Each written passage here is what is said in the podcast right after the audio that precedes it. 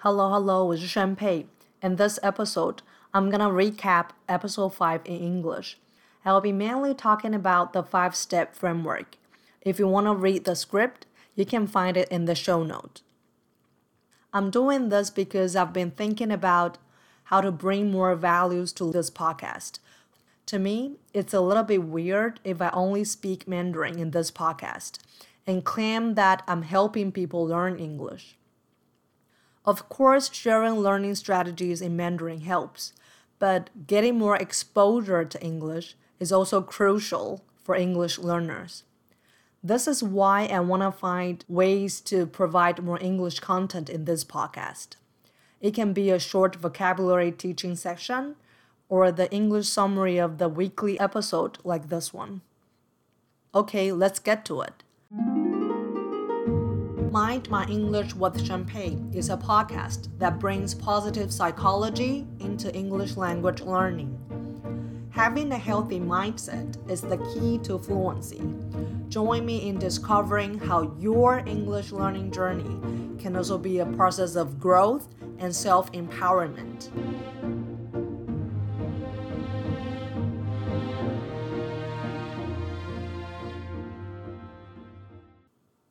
Hi there, how are you doing today?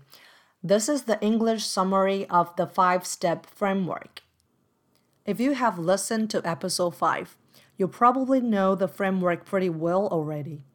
The five step framework first starts with circumstance, then thought, feeling, action, and result. The circumstance is the reality, it's the situation that we're in.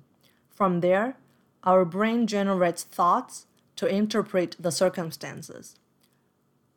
Then our thoughts create our feelings. Our feelings drive our actions, and our actions get us the results. One thing to be noticed is that the circumstance is the external reality that we cannot control. No one can change it, and no one can control anything that happens outside of us it might be a little bit sad to know that we're not in control of the circumstances. But it's alright because the rest of the four elements in the framework are in our total control. As human beings, our brain is the most miraculous tool that we have.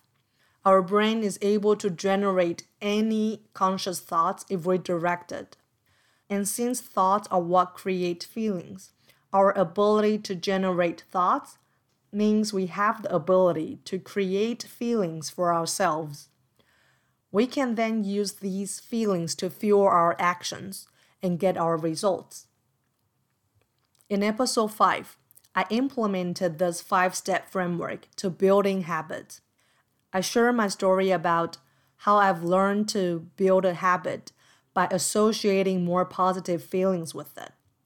I was a very goal oriented person.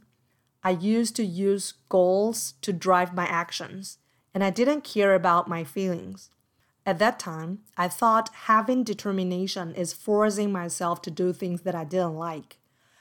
But forcing myself to work against my feelings was extremely frustrating.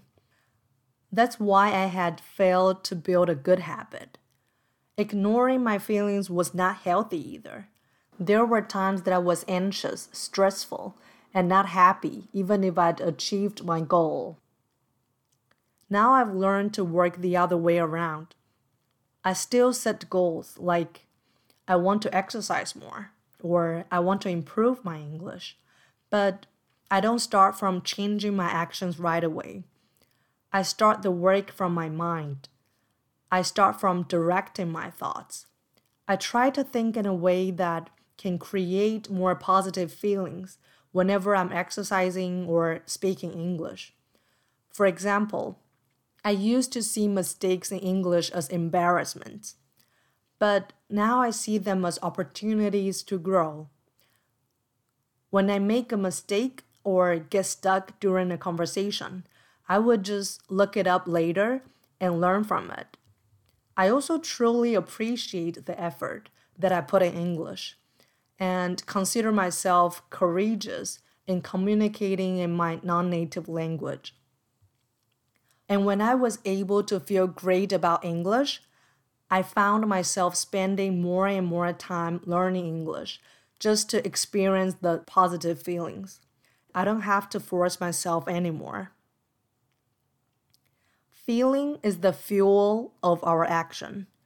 When you feel great while doing something, it's so much easier for you to do the same thing over and over again.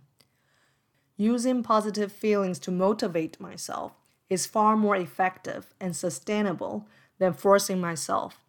And the best of all, I get to enjoy the process. So, what do you think? Does this framework make sense to you? Come to my Facebook group or Instagram and let me know what you think. This is your recapped in English episode. I hope you enjoyed it, and if you like the podcast, then consider subscribing to the podcast. If you feel my content's helpful, you can even rate and review the podcast. And you can find me at sp.mindmyenglish on Instagram, where you can DM me and ask all the questions about English or building a healthy mindset. Talk to you next week.